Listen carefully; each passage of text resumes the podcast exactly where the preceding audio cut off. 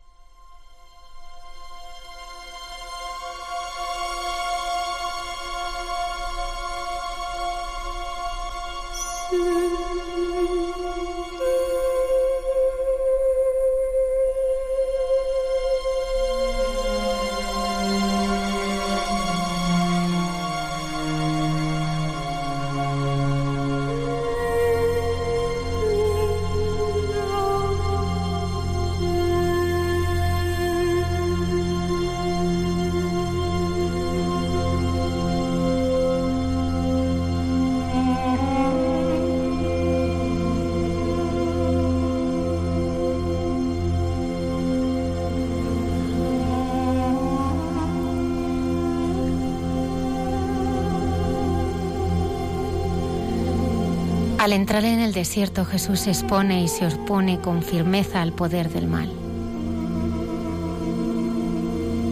Él no se conforma con descender a las aguas profundas del Jordán. Cristo desciende también hasta el fondo de la miseria humana, hasta el interior de las regiones del amor hecho pedazos, de las relaciones destruidas hasta el interior de las dictaduras carnales más depravadas y de las soledades de un mundo marcado por el pecado.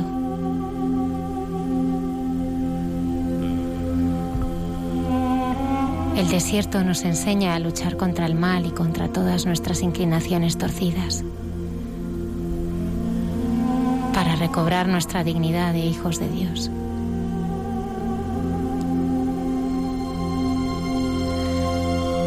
Es imposible entrar en el misterio de Dios sin entrar en la soledad y el silencio de nuestro desierto interior.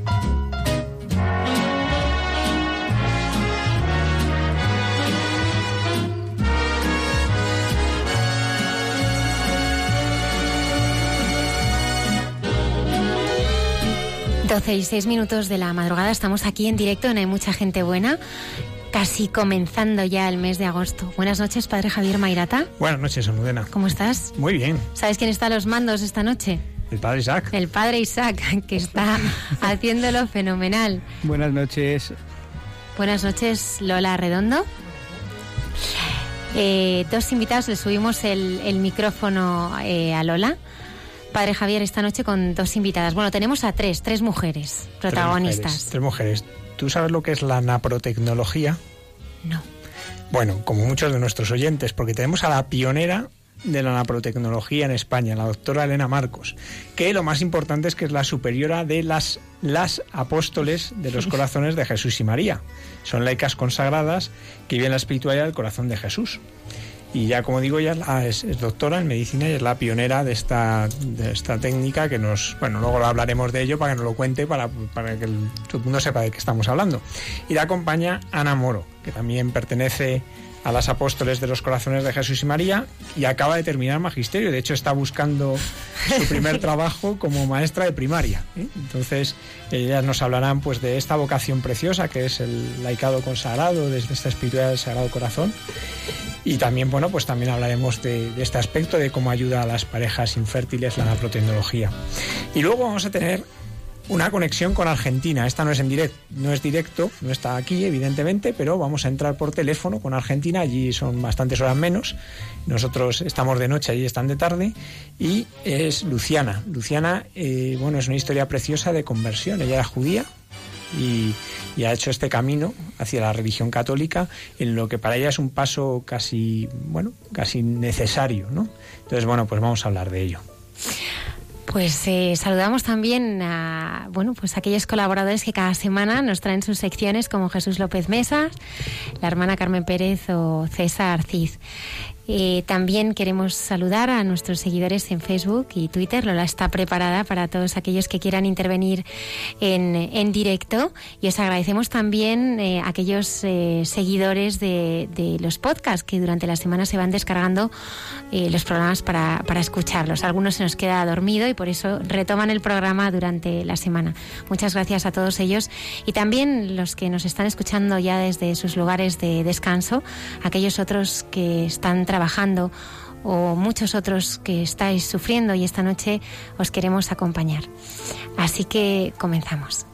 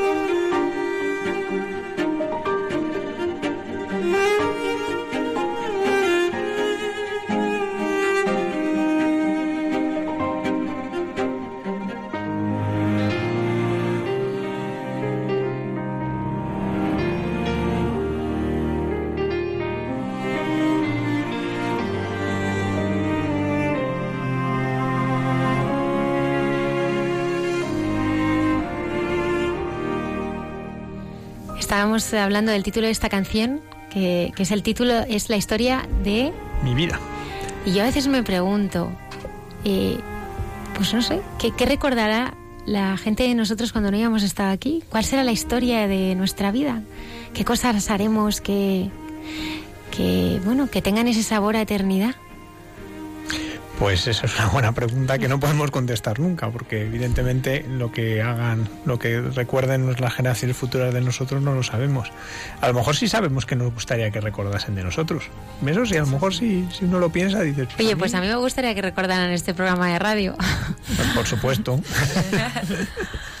bueno, pues nada, era así un rato de, de compartir. Pues yo creo que vamos a empezar con nuestras invitadas. Vamos a que nos cuenten la historia de su vida. Pero bueno, hemos lanzado, bueno, tenemos aquí, vamos a recordar a la doctora Elena Marcos, que es la superiora de las apóstoles de los corazones de Jesús y María, y también a Ana Moro, que pertenece a, a este grupo, esta comunidad de laicas consagradas, que vive en la espiritualidad del Sagrado Corazón. Pero decíamos que la doctora Elena Marcos es pionera en la protecnología en España. Claro, soltamos la palabra y ahora habrá que explicar qué es. Doctora, ¿qué, qué es la naprotecnología? Pues con mucho gusto lo explico. Es, eh, bueno, viene de, del inglés y son como el acrónimo de eh, eh, tecnología procreativa natural.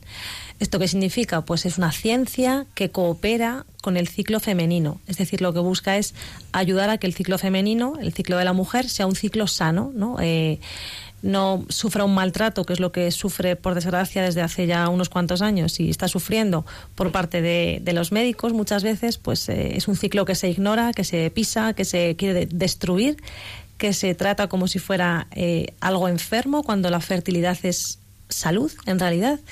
Y mm, lo que pretende la naprotecnología es ayudar a este ciclo para que pues funcione como debe funcionar, de un modo pues natural, como su propio nombre indica. Entendemos, por tanto, que lo que se busca es ayudar a las parejas que tienen dificultades en su fertilidad, ¿no? Sí, la verdad es que principalmente es esto. Es verdad que no es solo esto, porque vale para otro tipo de problemas de salud femeninos, eh, que no son únicamente la infertilidad, pero quizá este es el más popular y el más demandado, digamos. ¿Hay mucho problema de infertilidad? Muchísimo. Mm, bueno, estoy seguro de que todos los, segura de que todos los oyentes conocen gente alrededor que sufre por este problema, eh, matrimonios. Y mm, bueno, recientemente hemos conocido un, pues un estudio en el que se ha publicado el descenso radical y dramático de la fertilidad en el varón, por ejemplo, pero es cierto que también en la mujer ha habido un gran, pues un gran descenso en, en esta fertilidad.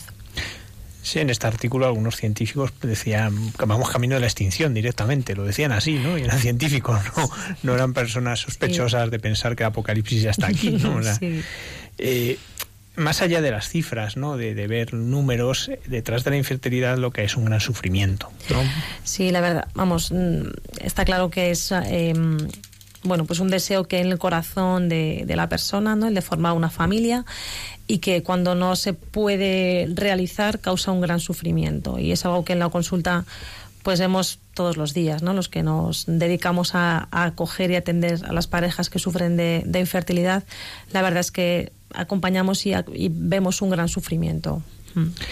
Puede resultar paradójico, ¿no? Cuando hoy eh, vemos, eh, por ejemplo, el otro día un artículo que venía a decir que el gran problema eh, para cambiar el tema del cambio climático es no tener hijos, ¿no? Entonces decía, ¿cuál es? Si yo cambio estas cosas, ¿qué, qué, cómo cambiaría el clima, ¿no? Entonces venían pues cositas, ¿no? Pa, pa, pa, y al final era una barra muy larga, muy larga, que era tener un hijo menos.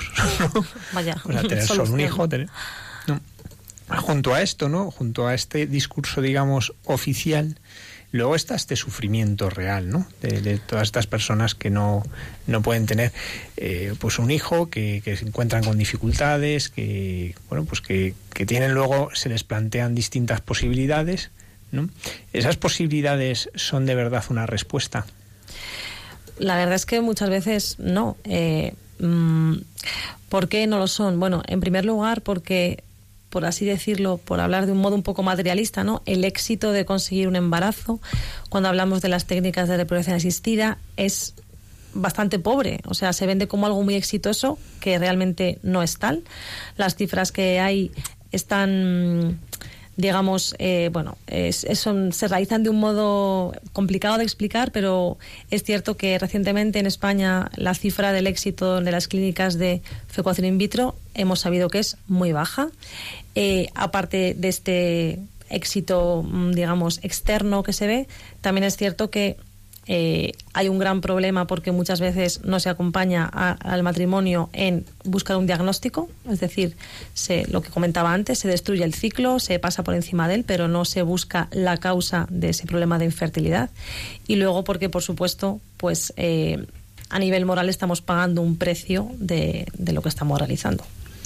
En esto, eh, aquí uno ve ¿no? la sabiduría, ¿no? cuando pues la Iglesia pues explica estas cosas, explica por qué no la fecundación in vitro, por qué no todos estos tratamientos, es porque la Iglesia conoce bien este sufrimiento, ¿no? Que no, que, se introduce uno en un camino que lejos de ser una respuesta muchas veces multiplica el problema, ¿no?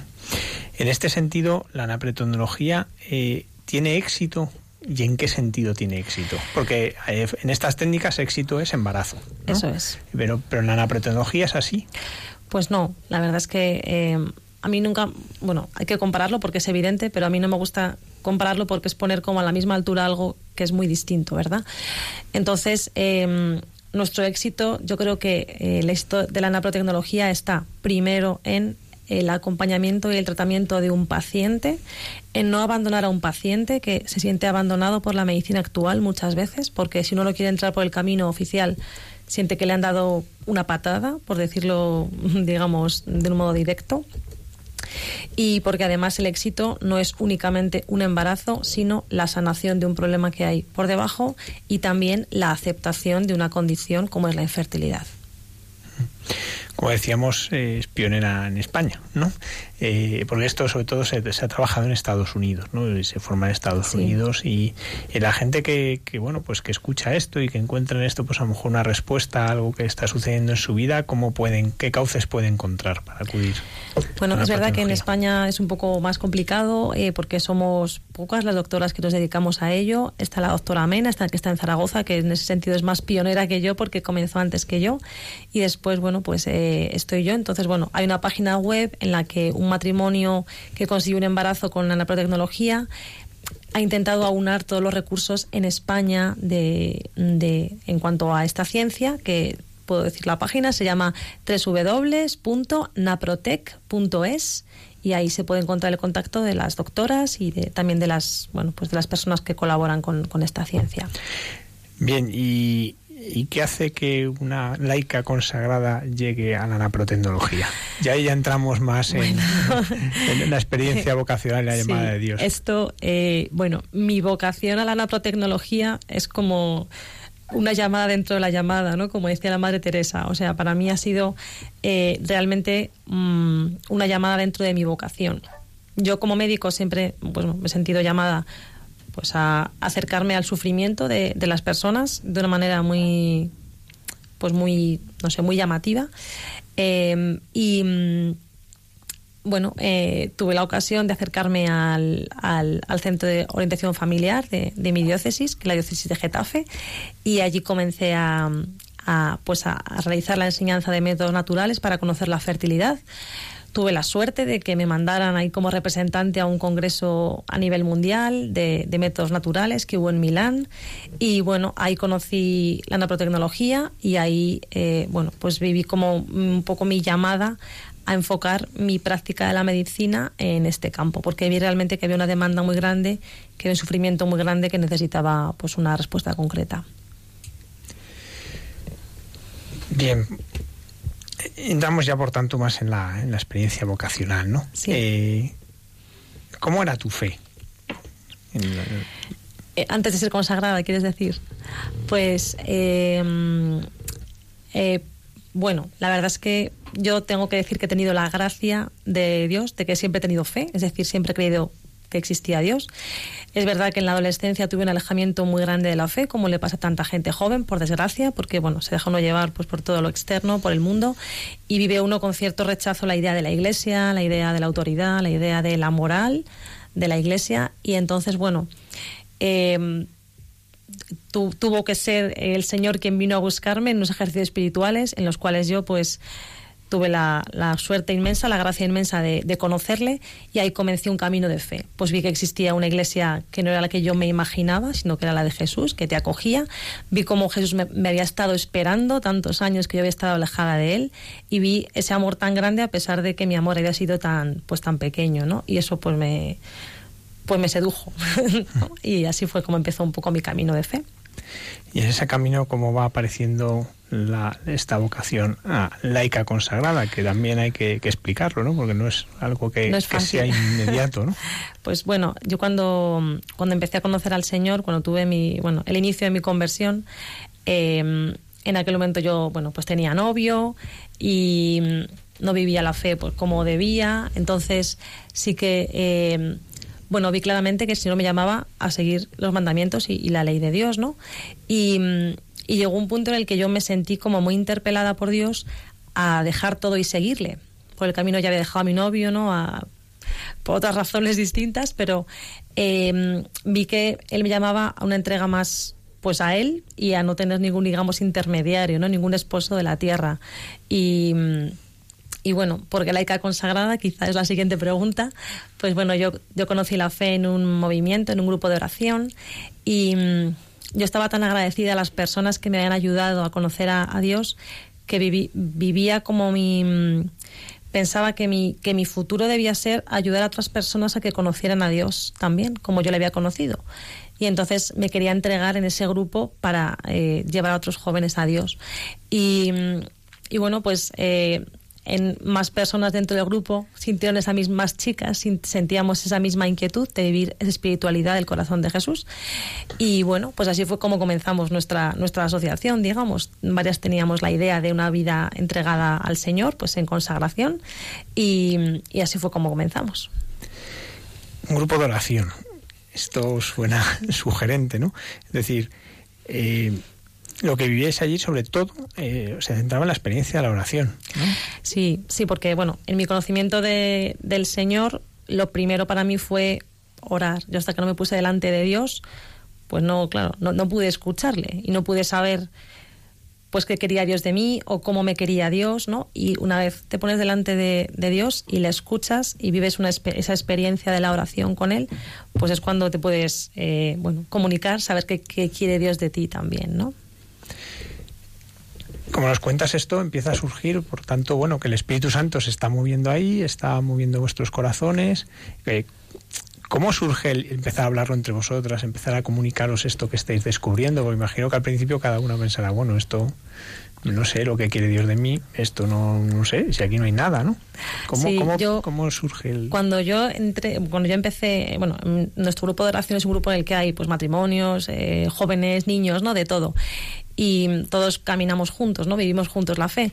Y entonces... Em, cuando yo, yo empecé, ya había algunas chicas con esta inquietud, como que habían intentado empezar una experiencia, pero bueno, como que no había cuajado totalmente, ¿no? Y cuando yo ya vi algunas de las de las chicas que habían empezado, digamos que yo fui de la segunda hornada, por decirlo así, o sea que ya tuve la suerte de ver algo que, que estaba empezándose, ¿no? ¿no? No tuve que ser de la de las primerísimas, sino ya un poco de las segundas, con lo cual fue más fue más fácil para mí. Ana de Cornada es. Yo de la tercera. De la tercera. ¿Y tú cómo lo vas descubriendo? Pues yo tuve la suerte de yo siempre nuestra mi familia somos tres hermanos y somos de una familia católica, pero la típica familia en España católica, pero bueno, pues un poco relajadillos. De mi padre, pues cuando nosotros éramos pequeños casi no tenía fe, pero sí que nos apoyaba y mi madre sí que pues tenía una fe más firme y nos acompañaba a, misa los domingos y a catequesis. Entonces eh, llegó un sacerdote a nuestra parroquia y empezamos a tener mucha relación con él y este sacerdote pertenecía a este movimiento. Entonces, sobre todo mi hermano mayor empezó a hablar con él y pues a sí, a dirigirse con él espiritualmente y, y le invitó a este movimiento y él, eh, mi hermano mayor, entró en el grupo de oración. Y luego con el tiempo entró mi madre, luego nosotras, mi hermana gemela, que ahora es, es monja, sierva del hogar de la madre, está en Ecuador, de misiones, y luego por fin entró mi padre, que experimentó una gran conversión Yo creo que la mayor conversión y más bonita fue la de mi padre. Y bueno, mm, yo desde el primer momento me sentí muy, muy, muy, muy querida por el Señor, porque yo no había sentido esa, ese amor de Dios antes. Yo le tenía, o sea, le sentía como algo teórico, pero no, no lo había experimentado. Y además yo en mi adolescencia y mi infancia jugaba mucho al tenis. Entonces como que mi Dios era el tenis. Y, tuve que cambiar un poco la manera de, ver la vida. Y eso pues lo, lo conseguí gracias a los grupos de oración. Y cuando yo empecé a ir, pues lo primero que nos gustó a mi hermana y a mí fueron, la, fueron las ACIM, que es nuestra comunidad, porque veía algo, algo diferente que yo no había visto hasta ese momento. De hecho, yo siempre cuando cuento mi vocación digo que una de las frases que más me ayudó para entregarme al Señor es mirándola a ellas esa frase del Evangelio, mirad cómo se aman. Porque mm, yo no había experimentado ese amor que tenían entre ellas y, cómo ayudaban a, la gente. Y yo pues veía que si hacían eso es porque tenían algo que yo no tenía. Y pues bueno, pues gracias a Dios yo era muy joven, tenía 15 años, entré bastante jovencita. Y bueno, pues nada, entré en la comunidad y muy contenta. ¿Cómo se puede afirmar con 14 años que tu Dios es el tenis? A ver, explíquenos, porque pues, así alguno lo dirá, es un deporte con 14 años, pues te digas a jugar y ya está. Fácil, porque yo entrenaba tres horas todos los días por la tarde. O sea, yo iba al instituto por la mañana y luego por la tarde me dedicaba a jugar al tenis. Y luego durante el fin de semana a lo mejor jugaba tres, cuatro partidos. Así fácilmente. Y bueno, es que o sea, no pensaba en otra cosa que en el tenis. Entonces ahí se ve que mi Dios... A tenista, pero al final... sí. ¿Y, cómo el Señor te va, te va acercando a Él y te va llevando pues a, a desear querer vivir solo para Él? Pues mm, yo también siempre cuando cuento mi vocación, yo no tuve un... Hay vocaciones espectaculares, pero la mía no fue espectacular, la mía fue como muy normalita. Y yo tampoco tuve un, un momentazo de decir me encontré con Jesús, mm. sino que fue un proceso que me fue pues educando y, no sé, y enseñándome lo que él quería. Y también, pues como dice Elena, para mí fue muy importante los ejercicios espirituales, que pues que mis primeros ejercicios en los que el sacerdote mm, hablaba mucho de la respuesta de los apóstoles, y nosotras nos llamamos apóstoles de los corazones de Jesús y María. Y yo lo veía, como esa respuesta que ellos eh, tuvieron, yo tenía que seguir respondiendo. Y también esa, mm, yo veía a los jóvenes que no estaban nada bien y tenía que ayudar a esos jóvenes a, a salir de ahí. Y de esa manera compaginando un poco, también es que está un poco relacionado con lo que dice Elena, pero mm, yo con los grupos de oración había recibido tanto que yo veía que claramente la manera de dar gracias a Dios era consagrándome en este movimiento y ayudando a otras personas también. Entonces, bueno, poco a poco. ¿Y cómo es ese corazón de Jesús? Porque vuestro carisma y vocación es, es muy bonito, ¿no? Estar consagrado al corazón de Jesús. Pues, ¿qué vamos a decir de nuestro esposo? Pues, hombre, yo creo que que ahora mismo es una vocación muy necesaria porque es la vocación de mostrar al mundo cómo es el amor de Dios, ¿no? cómo es la intimidad del Señor, eh, cómo es ese amor que la gente de siempre, pero más la de hoy quizá necesita, ¿no? Un amor que te, pues que te busca, un amor que te espera, un amor que te quiere de modo incondicional, ¿no? Que como dice en la Biblia, aunque tu madre te olvidara, ¿no? Yo no te olvidaré. Y es que el corazón de Jesús es así, ¿no? No nos olvida, nos busca, no deja de pensar en nosotros, ¿no? O sea, nos mira cada uno como si no hubiera nadie más en el mundo. Y eso es precioso, ¿no? O sea, el que el Señor esté pendiente de ti en cada momento, cuando nadie más está pendiente, cuando a nadie le importas, cuando todos están dormidos o lo que sea, Él está pendiente de ti. ¿no? Vale, quiero pararme ahí. Venga. Quiero que me llegáis dos ejemplos concretos en vuestra vida. Es de un momento, ¿no? En el que el Señor, pues, oye, está, ¿no? Hace unos días hablaba, ¿no? Y, le preguntaba a una persona, oye, ¿me puedes dar algún momento en el que el Señor te ha demostrado que es fiel? ¿No? Y esta persona hablaba, ¿no? De momentos en los que a pesar de todo, contra toda esperanza, cuando parece que todo está perdido, el Señor estaba ahí, ¿no? El Señor es fiel.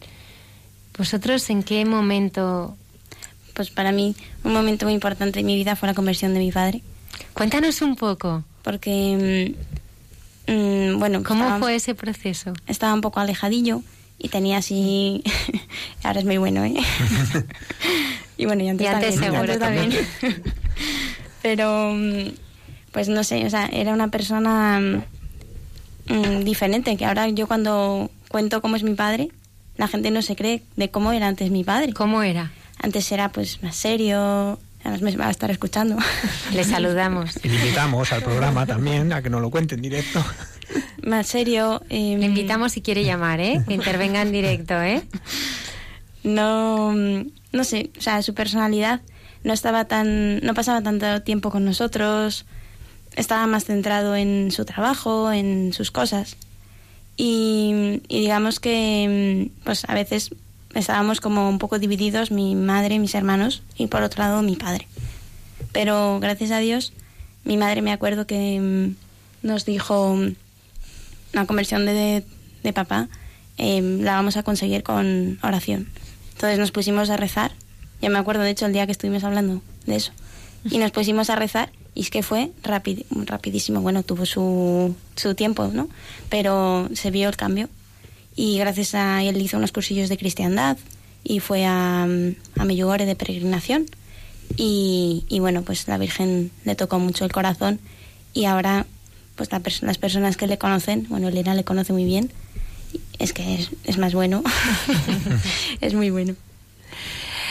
Y yo voy a contar también mi ejemplo. Eh, bueno, yo tengo otra cosa que contar en mi vida y es que eh, hace tres años me diagnosticaba una enfermedad, tengo esclerosis múltiple y pues para mí también la enfermedad ha sido una gracia de Dios y un regalo y tengo que contarlo porque es así, ¿no? Y yo de verdad que en mi vida otros momentos que a veces te pasa algo que te contraría o no te gusta o tienes que no sé, pues ofrecer algún sacrificio al Señor porque algo te ha pasado y dices, venga, pues te lo ofrezco y lo hago sonriendo aunque por dentro me esté reconcomiendo. Pues con la enfermedad nunca me ha pasado, es decir, he notado mucho que el Señor estaba ahí, que era fiel, que es fiel, como decías tú, y que y que estaba conmigo todo el tiempo sin esfuerzo por mi parte, vaya, o sea, que he notado mucho ahí su mano, sin que yo tuviera que decir, oh, te lo ofrezco, Señor, porque no lo he sentido así nunca. Es decir, que para mí siempre ha sido, pues, una, una, pues, un, bueno, una suerte también como médico poder acompañar a mis pacientes en, en, es- en una cruz como es una enfermedad, ¿no? ¿Y cómo se vive esa cruz? Pues, mm, pues mira, em, yo creo que mm, el Señor sabe muy bien lo que necesitamos.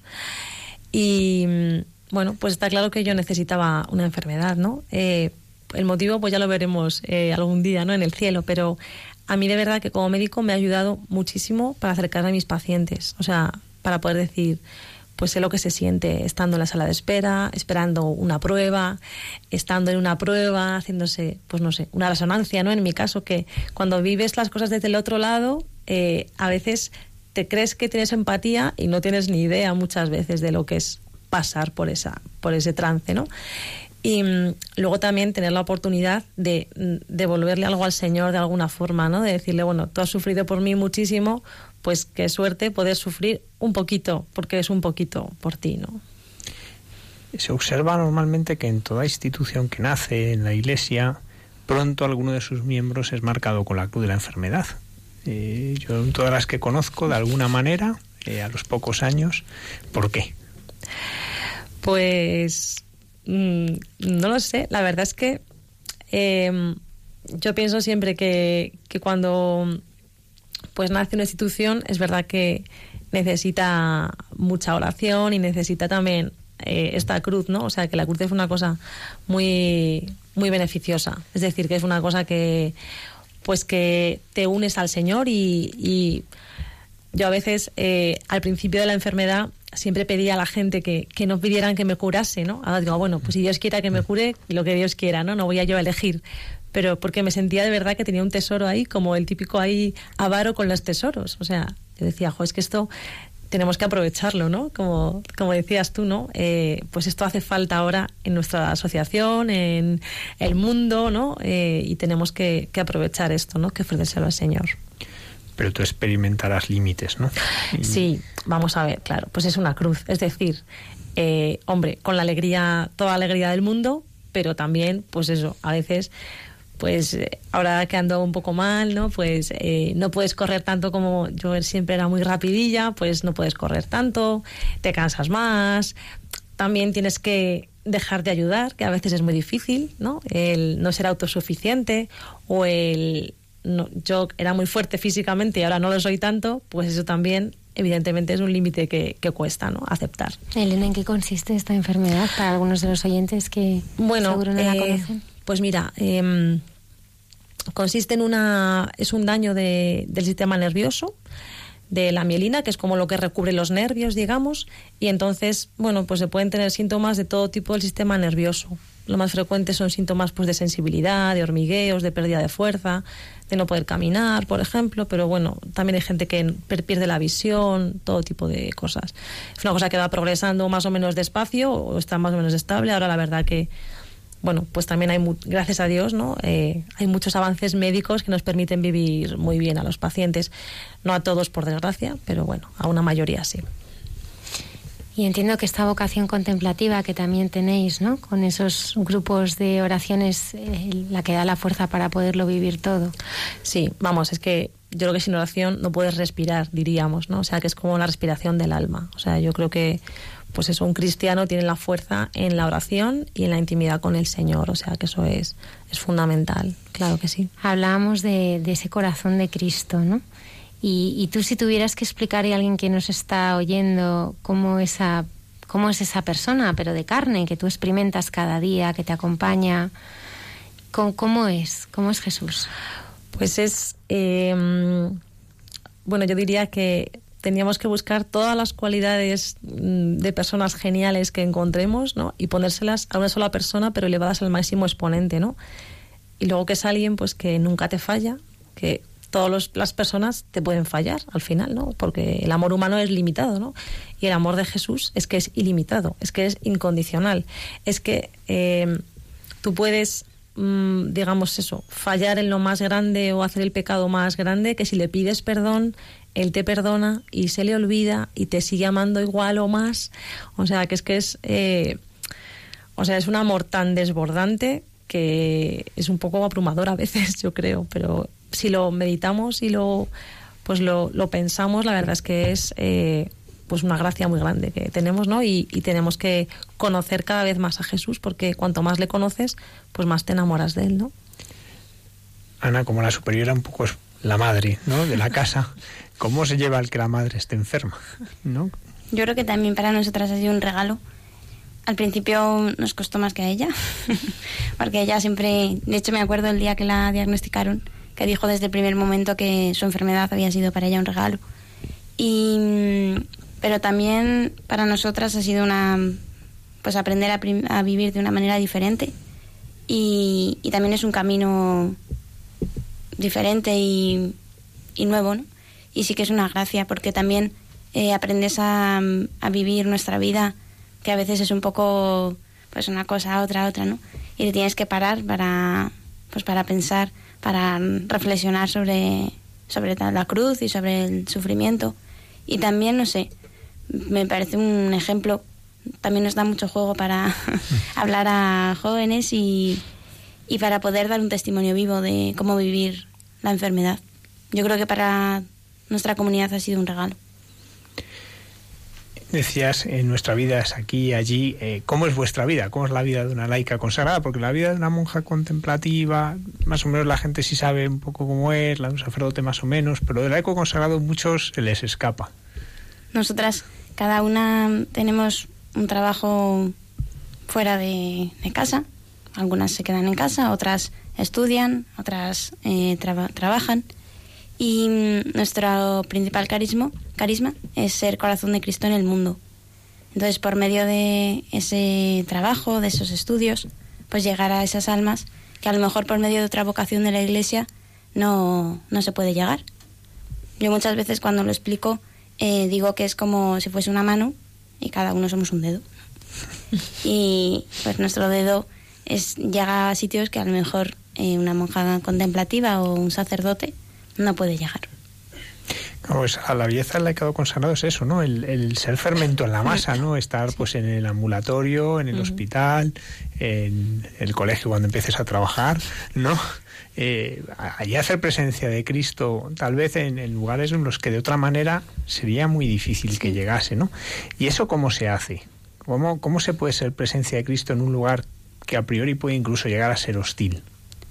Yo creo que a mí no me parece nada difícil porque pues no hace falta ser nada diferente, sino ser tú y llevar lo que tú tienes, que desgraciadamente hoy en día la gente no tiene.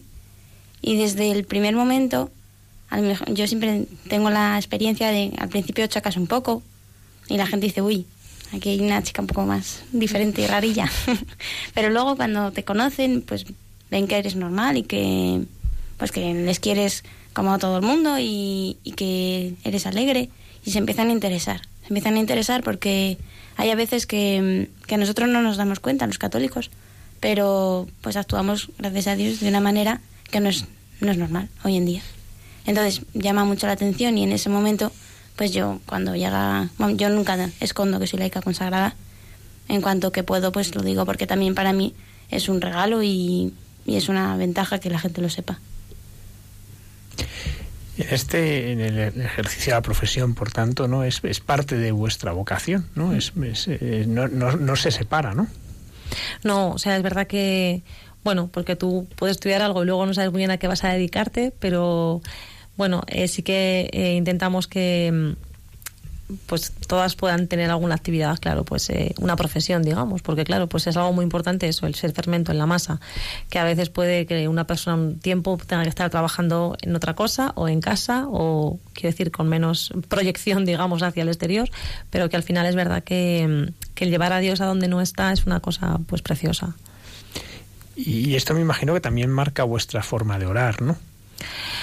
Yo creo que sí, porque es decir, Mm, yo creo que cuando en una vocación laica consagrada necesitas mucha oración, porque estás, digamos, eres una fuerza de vanguardia o de choque o como se quiera llamar, ¿no? Porque estás en el mundo y necesitas pues mucha oración para estar arraigado en Cristo y luego también para llevar eh, pues a los todos tus mm, compañeros situaciones y cosas delante de Dios no para llevar a Dios todo eso que has vivido y toda esa necesidad que has visto no y también para saber pues eso cómo comportarte o mm, eh, cómo ser más bueno pues efectiva en lo que Dios quiere de ti no y cómo recéis vosotras esta es pregunta para cada una que la suele hacer la directora Bueno, pues nosotras, em, digamos, en, eh, bueno, hacemos eh, al día juntas eh, siempre una hora y media de oración, una hora por la mañana de adoración eucarística y otra media hora por la tarde. Y mm, bueno, yo creo que luego la manera de hacer oración, pues para mí es muy importante la intimidad con Jesús, ¿no? O sea, el poder escuchar en el silencio, ¿no? Del corazón, pues lo que Él quiere decirme y también yo contarle muchas cosas. Yo hablo demasiado a lo mejor en la oración. Igual le aturullo un poco, pero también para mí es importante el trato pues de bueno, pues de, de amor, de amistad, de confianza con él, ¿no? De llevarle toda pues todo lo que tengo también en el corazón, ¿no? Para ti, Ana. Yo pues, un poco del estilo de Elena. Sí que es verdad que mm, depende de cada situación. Yo noto que la oración va cambiando, también lo dirige el Señor pero depende del día y de la época que esté viviendo yo también. Y bueno, pues una oración de petición también. Yo normalmente pido mucho por, por la gente y por, por las necesidades de cada uno. Y también, sobre todo, pues lo que dice, dice Elena, de tener esa, ese tiempo de relación con Jesús, porque es nuestro esposo. Entonces es el momento clave para intimar con él. Vosotras me imagino que también una cosa que haréis será enseñar a orar, ¿no? Mm. Como parte de, lo que vivís. ¿Cuáles son las claves para orar hoy? Digo hoy, no, no hace Toma un año, ¿no? pero hoy, en estas circunstancias, en hoy, eh, sí, hoy, pues día de Santa Marta, ¿no? Pues yo creo que una de las, vamos, para mí una de las grandes claves es hacer silencio, porque hoy vivimos en un mundo que no sabe lo que es el silencio Entonces, el móvil, el WhatsApp, el, el inter- hay gente que ves a veces en misa, incluso con el móvil ahí respondiendo WhatsApp, ¿no? Pues eh, saber hacer silencio externo, o sea, olvídate de todo lo que hay fuera, de la gente que te habla, del móvil, del mail, de todo, y silencio dentro, ¿no? De acalla todo lo que tienes ahí dentro, que si el estrés, ¿no? El trabajo, tengo que hacer esto, tengo que hacer lo otro, el estudio, tal, no sé qué, me ha llamado mi amiga, tal. Pues todo eso, cállalo, ¿no? Quítate del ruido externo e interno ¿no? y, y ponte delante de- del Señor. Otra clave para mí para estos tiempos, estos, y no, bueno, quizá todos, pero estos más, es la Eucaristía, ¿no? Ponte delante de Dios en el sagrario, ahí, pin. ¿Por qué? Porque, porque necesitas ponerte delante de Él, ¿no? Pues para mí eso es muy importante. No sé, Ana, si querrá contar más cosas. No, yo creo que la clave es el silencio por la sociedad que vivimos y, y también la confianza en Dios. Ahí quiero llegar. Porque ¿Cómo hoy- se confía? Eh, sobre todo cuando, cuando está la cruz, cuando a lo mejor pues estás llenas de, de ruidos y no escuchas nada, cuando haces oración o cuando no la haces pero nada cambia afuera, ¿no? Porque vivimos en una sociedad muy herida. Todo el mundo está mal herido. Yo miro a mi alrededor e incluso las personas que parecen más seguras y, y bueno, pues comentábamos antes, ¿no? Que el Señor pues no mira las apariencias, mira el corazón, ¿no? Esas apariencias que a veces parecen que, que, bueno, que todo está en su sitio, que todo está en orden, ¿no? Y luego pues realmente debajo hay personas verdaderamente eh, heridas que no han encontrado todavía su, su yo auténtico, su verdad, ¿no? Su sentido, ¿no? ¿Cómo se puede confiar? Yo ¿El creo- Señor es fiel? Sí, por supuesto. y la clave de esa confianza en Dios, yo creo que está relacionado con la, con la fidelidad. Que sabes que Dios, aunque nosotros no lo veamos, porque muchas veces no vemos el plan de Dios y pensamos que se está equivocando, pero en realidad todo lo está haciendo por nuestro bien. Y esa es la clave, ¿no? Aunque pasen desgracias o incluso, bueno, cosas buenas, siempre, siempre va a ser porque el Señor quiere nuestro bien y porque lo necesitamos. Entonces, si perdemos esto de vista, pues nuestra fe y nuestra persona incluso, ¿no? Se, se hunde. ¿Cómo os acercáis vosotras a, a una persona que sufre, no? Porque es lo que tú dices, ¿no? Al ser fermento para el mundo, vosotros que os movéis en ambientes profesionales, porque yo a veces pienso que, bueno, pues quizá este estudio, esta emisora, esta casa, ¿no? Es, es- es todo como una burbuja, ¿no? De oxígeno, una bombona de oxígeno, ¿no? Pero, pero luego salir ahí fuera, pues es, es muy complicado, ¿no? y acercarse a personas que, bueno, no sé si vosotros experimentáis, tú decías ahora que no, ¿no? Yo pues sí que experimento una persecución y un rechazo muy profundo, ¿no? Hacia todo lo religioso. Es mi, es mi experiencia, ¿no? En, en esta sociedad que ahora vivimos, ¿no? ¿Cómo nos, nos acercamos, ¿no? Hace unos viernes teníamos eh, un- un- uno de nuestros invitados, ¿no? Decía que, pues que se acercaba con, con su silencio, ¿no? a veces con el silencio, con acompañar, con el testimonio de vida. ¿Cómo sois vosotros fermento para el mundo en, en vuestros en el ambiente profesional, como laicas consagradas en el mundo? Yo creo que una parte es lo que antes ha comentado Ana, que es ser tú, es decir, pues yo, mi vida es esta, ¿no? Soy consagrada, eh, tengo fe, rezo, mm, voy a misa, ¿no? Rezo el rosario, creo en esta, tengo esta, esta fe, ¿no? Y vivo conforme a ella y esa coherencia muchas veces ya es un acercamiento a las personas. Es verdad que ahí puedes experimentar una persecución o un rechazo, pues claro, sí, porque eres lo que eres, ¿no? Y es verdad que aun experimentando el rechazo, al mostrarte, digamos eso, tal y como eres, pues mm, en tu fe y en tu vocación, mucha gente recurre a ti. Incluso los que a priori parece que te rechazan más o te persiguen más, al final cuando tienen un problema o una consulta mm, interna o algo les sale mal o se les hunde su chiringuito, ¿a quién acuden? Pues al final acuden al católico. Y es que eso, o sea, lo hemos vivido yo creo que todos muchas veces, ¿no? Es decir, que, eh, que el tú ser ahí como una, no sé, una bandera o una piedra sin hacer nada muy especial, ¿no? Sino eso, ser tú y luego pues también defender la verdad, ¿no? O sea, yo creo que no debemos renunciar a defender, es decir, hay que acoger, por supuesto, a todo el mundo y, y, no juzgan a nadie y el sentir este también este este cariño esta acogida hace mucho bien a la gente no pero siempre desde desde la verdad no desde pues lo que lo que es así no digamos no no haciendo componendas ni aceptando eh, errores en el otro sino mira yo te acojo te quiero igual mi amor está intacto por ti porque te quiero igual o te quiero más pero sabes que quizá pues esta situación que estás viviendo o esto que estás haciendo pues no puedo aceptarla o aprobarla no yo creo que la clave es que, que ellos se sientan queridos porque hoy en día pues no la gente no se siente querida. Y la gente está muy vacía y la gente está muy sola. Entonces eh, tú te acercas a ellos y simplemente con que se sientan escuchados con que se sientan queridos de verdad y no por lo que son sino por pues porque son ellos no de verdad.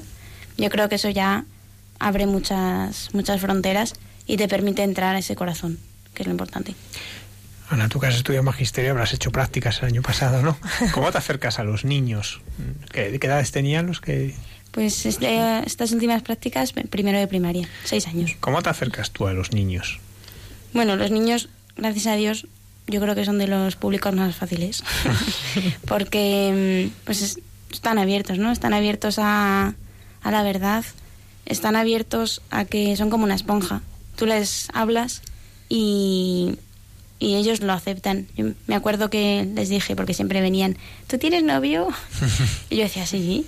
Y, decía, y claro, ya cuando dices que sí, ya en su... ¿Y cómo se llama? Y yo, Jesús. Y, y, les dije, y además, les voy a contar una cosa, en esta clase hay una foto de él. Entonces, se quedaron alucinados. Y dice, ¿y dónde está? Y ya le señalé la cruz. Se quedaron así como diciendo, pero si es Jesucristo. y bueno, o sea, yo creo que ellos eh, reciben mucho, mucho más que nosotros, ¿no? Y es muy bonito. El apostolado, la educación con los niños es precioso porque estás formando a, a esas personas que van a marcar el futuro y, y, es muy importante arraigar bien esa, esa base, esos cimientos en la educación. Hablabais de, pues, de las heridas que hay en el mundo, pero eh, el corazón de Cristo es un corazón herido, ¿no? Se nos muestra como un corazón herido. ¿Qué os dice a vosotras ver la, herida del corazón de Cristo? Cuando miráis esa herida, ¿qué, descubrís en ella? Pues, eh, hombre, mmm, me, me, gusta mucho la pregunta porque eh, cuando miramos la... Hace poco escuchábamos unas conferencias de la sábana santa y está ahí la herida del costado, ¿no? En la sábana, o sea que vemos como efectivamente, pues, pues yo, hombre, yo en la herida del costado lo que veo es, eh, pues, cómo Jesús nos quiere enseñar el corazón, ¿no? Veo como eh, San Juan al ver esa herida vio el corazón de Jesús y eso le llamó tanto la atención que en el Evangelio lo escribió, ¿no? Pues tan mm, vehementemente, ¿no? El que lo vio da testimonio, hizo testimonio, es, verd es verdadero y él sabe que dice verdad. O sea, porque San Juan tiene tanto énfasis en que contemplemos esa herida, porque por ella contemplamos el amor de Dios. Entonces, en esa herida, ¿qué es lo que veo? Pues veo el amor que Dios me ha tenido, el amor que Dios me tiene. Y no solo a mí, sino al mundo, ¿no? Pero en concreto a mí, con mi nombre y mis apellidos, ¿no? ¿Y ahora que descubre? pues eso, que, que no nos extrañemos cuando en nuestra vida surgen problemas, cuando surgen heridas, porque Jesús ya ha pasado por ahí. Todo lo que nosotros vivamos, Él ya lo ha vivido. Y, Él nos va a ayudar. Y, y, si además, si, nos, si Él nos lo da, es que estamos preparados. Entonces, en ese corazón herido, pues también pedirle a Jesús la ayuda para poder superarlo de la mejor manera y que ese sufrimiento nos acerque más a Él y nos acerque más al cielo. Chicas, un usuario de Facebook, Anita, nos dice que el testimonio es precioso. Y, y, también nos pregunta que dónde os formáis, hacéis laicas consagradas y si tenéis página de Facebook o algún sitio donde pueda informarse. Tenemos una página de nuestro movimiento que se llama www.gocj.es. GOCJ. Grupos de Oración del Corazón de Jesús. .es. Y, y, ahí pues informa un poco de las diferentes ramas y bueno, y Facebook también, de los grupos de oración. Muy bien, pues muchísimas gracias por, bueno, pues por compartir esta historia de vuestra vida que hablábamos al principio. Eh, ¿Ha habido algún eh, también nos ha escrito que no está muy de acuerdo con lo que había dicho la doctora Elena. Eso le, le culminamos a, que se ponga en contacto con ella y hable con ella, porque esto no es un programa para ponernos a, hablar de estos temas. ¿no? nos hemos acercado un poco a lo que es, pero, pero ya para entrar en profundidades, pues invitamos a esta persona a que se ponga en contacto con la doctora Elena Marcos y bueno, que compartan y pues el cómo ven las cosas, ¿no? Yo estaba eh, escuchándote, Nena, y, sobre todo, eh, no sé si habéis escuchado el editorial de esta mañana, ¿no? El Señor, eh, de esta, al, empezar el programa, ¿no? El, Señor baja a nuestras miserias más profundas, sobre todo para una cosa, ¿no? Recobrar nuestra, nuestra dignidad perdida, ¿no? Yo creo que con el trabajo que realizas, pues la dignidad de muchas mujeres y de muchos matrimonios, pues cobra, cobra el rostro a imagen y semejanza de, del Señor, ¿no?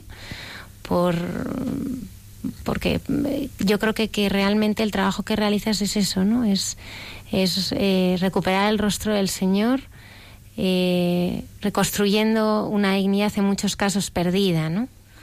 Así que, pues, te admiramos y te acompañamos muchísimo en, en tu labor y sobre todo también como madre eh, de esta preciosa asociación tan bonita con este carisma del corazón de Cristo. Muchísimas gracias. Gracias a vosotros.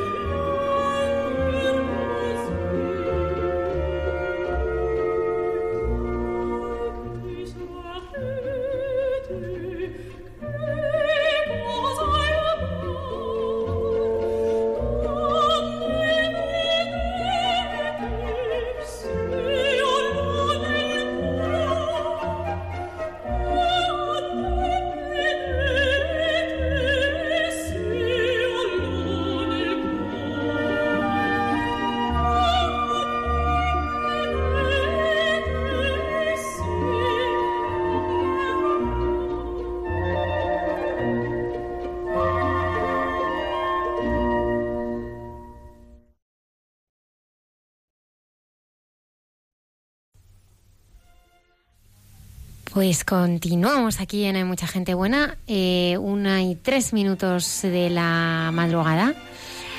Eh, vamos a dar paso a nuestra siguiente invitada, directamente Mm. desde Argentina, Padre Isaac. Sí, hoy tenemos con nosotros desde la Argentina, ni más ni menos, a Luciana.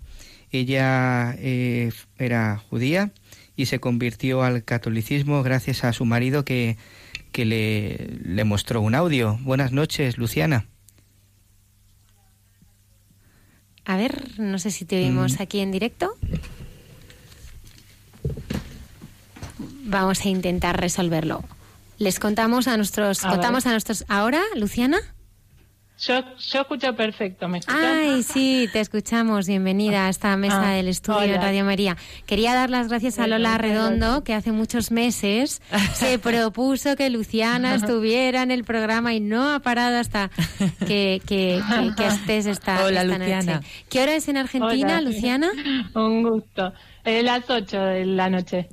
Luciana, cuéntanos, cuéntanos sobre tu familia y tu, cuéntanos tu educación eh, judía y cómo, cómo era tu familia y, y tu educación.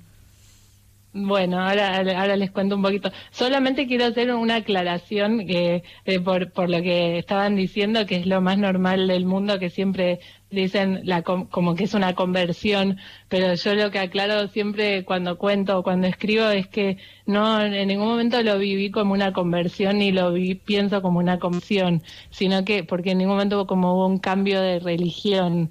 Eh, o sea, para mí es el judaísmo es la promesa de Dios de enviar un Salvador y donde envió toda la preparación, los profetas y toda la preparación para recibirlo, y el catolicismo es el, el cumplimiento y la celebración de esa promesa cumplida. Entonces no, no es una conversión, digamos, sino es una con- perfecta continuidad el judaísmo con el catolicismo.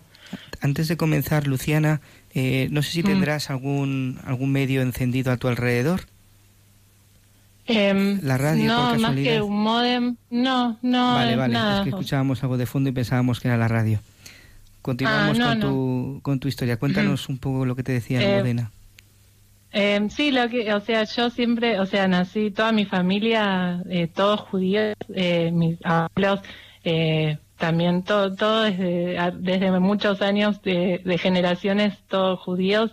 Eh, mi, una de mis abuelas, de hecho, es, eh, fue inmigrante de Polonia antes de la guerra eh, para Argentina y, y siempre me criaron desde esta, de- desde esta manera. Siempre fui, eh, fui a una escuela primaria, secundaria judía, eh, al club, todo judío, o sea, el ambiente donde siempre crecí era, o sea, para mí el mundo era judío directamente, ¿no? En general, toda la gente iba a ser así.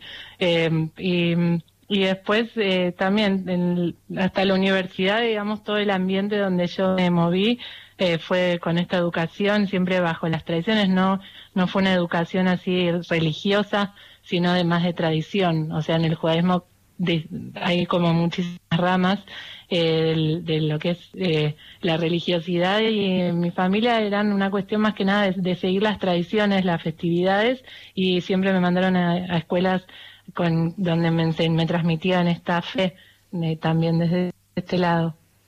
Eh, Luciana, ¿cómo, ¿cómo vivía tu familia la tradición judía? Para aquellos que, que están escuchando el programa y que quieren saber un poco acerca de- del mundo judío. Y como en el en el judaísmo es como es muy amplio, como que tenés lo que es la parte de lo que es la religión y además la tradición. Es como cuando dicen el pueblo judío es como eh, porque es mucho más que una religión. O sea, que en el judaísmo de hecho se puede- hay un montón de personas que no, no creen en Dios y sin embargo no dejan de ser judías. No es como en el, el cristianismo que parte de la creencia desde Dios, desde eso es el, el principio de, la- de toda la fe. En cambio en el judaísmo es mucho más amplio, hay, la- hay muchas tradiciones, hay gente que hasta puede ir al templo, a la sinagoga judía y no tener eh, una creencia tan firme en todo lo que es la religión, pero lo hace por un- también por una cuestión de pertenencia, de, de hay una transmisión muy fuerte de generación en generación de, de lo que es esta, este, esta, este judaísmo que no se tiene que perder.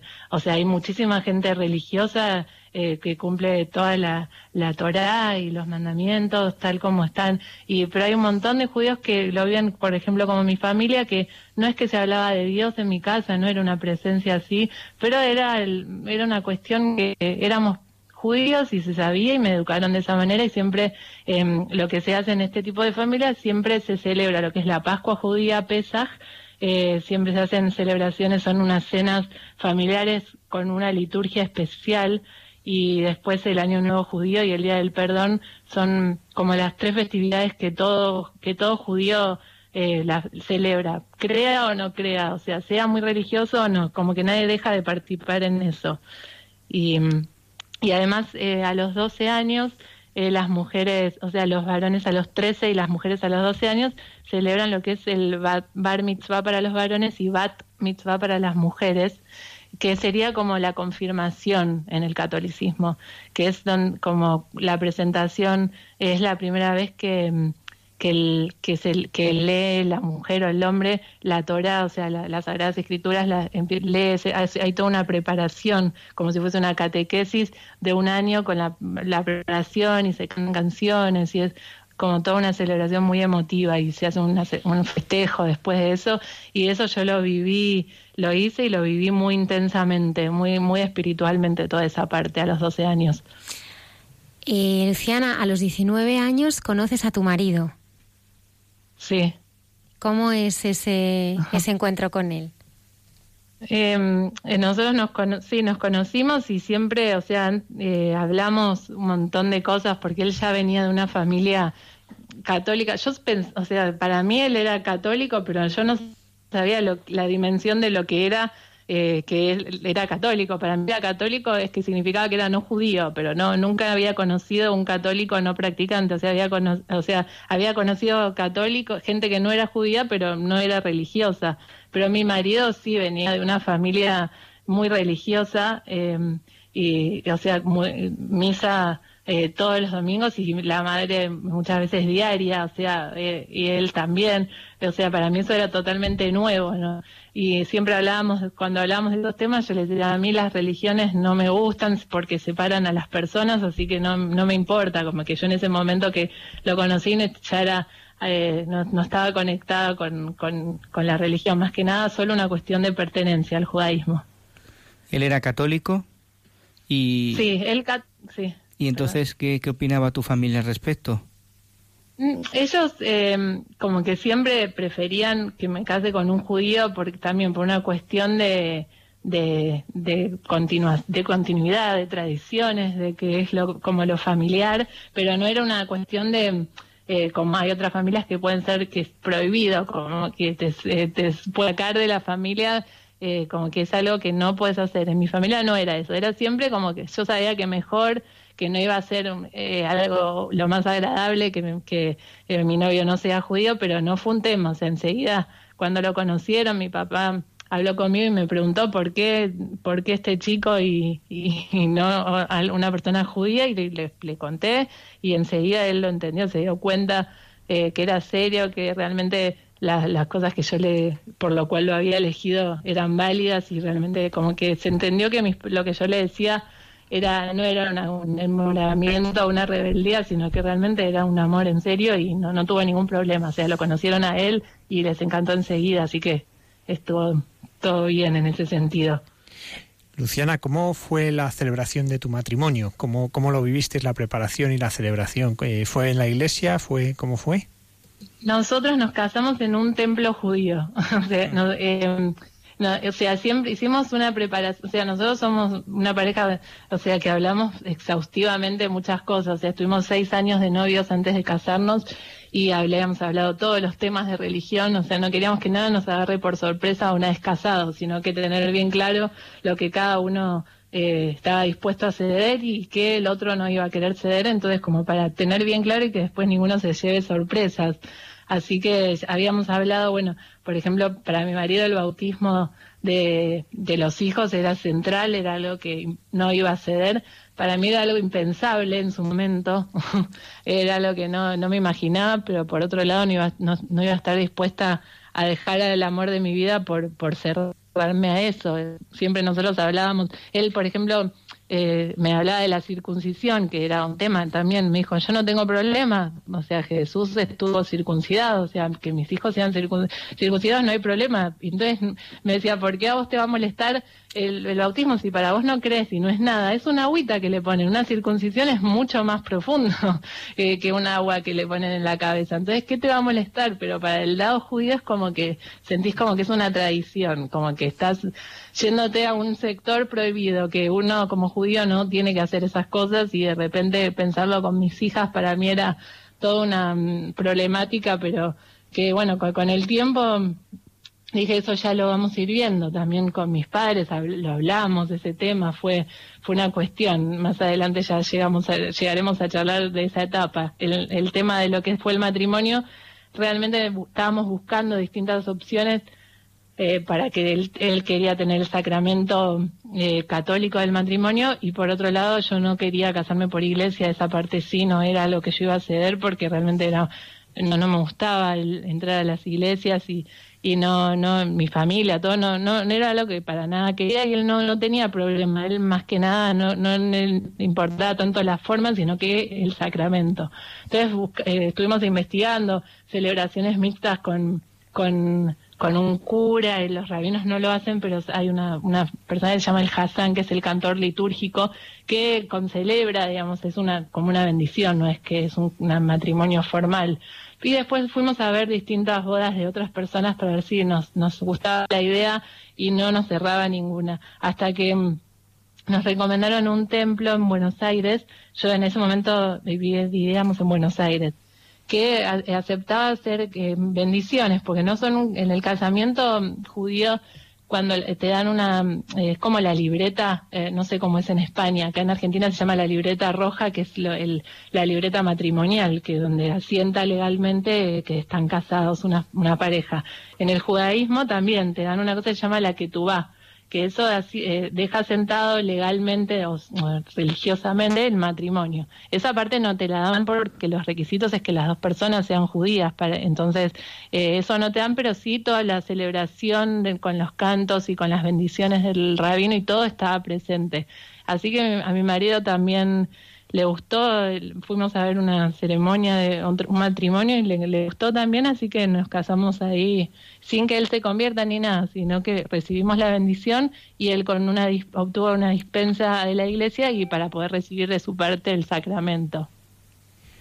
Luciana, ¿y cómo aparece Jesús? Nos cuentas que te costaba entrar a una iglesia, que bueno, pues había una cierta conciencia, ¿no? Como de, de, un paso. Eh, cuenta dice Stein que también ella era judía, conoce la fe católica, además era judía, como decías antes, que ya no creía, no tenía fe, pero ella, se, eh, claro, era del pueblo judío, se sentía judía.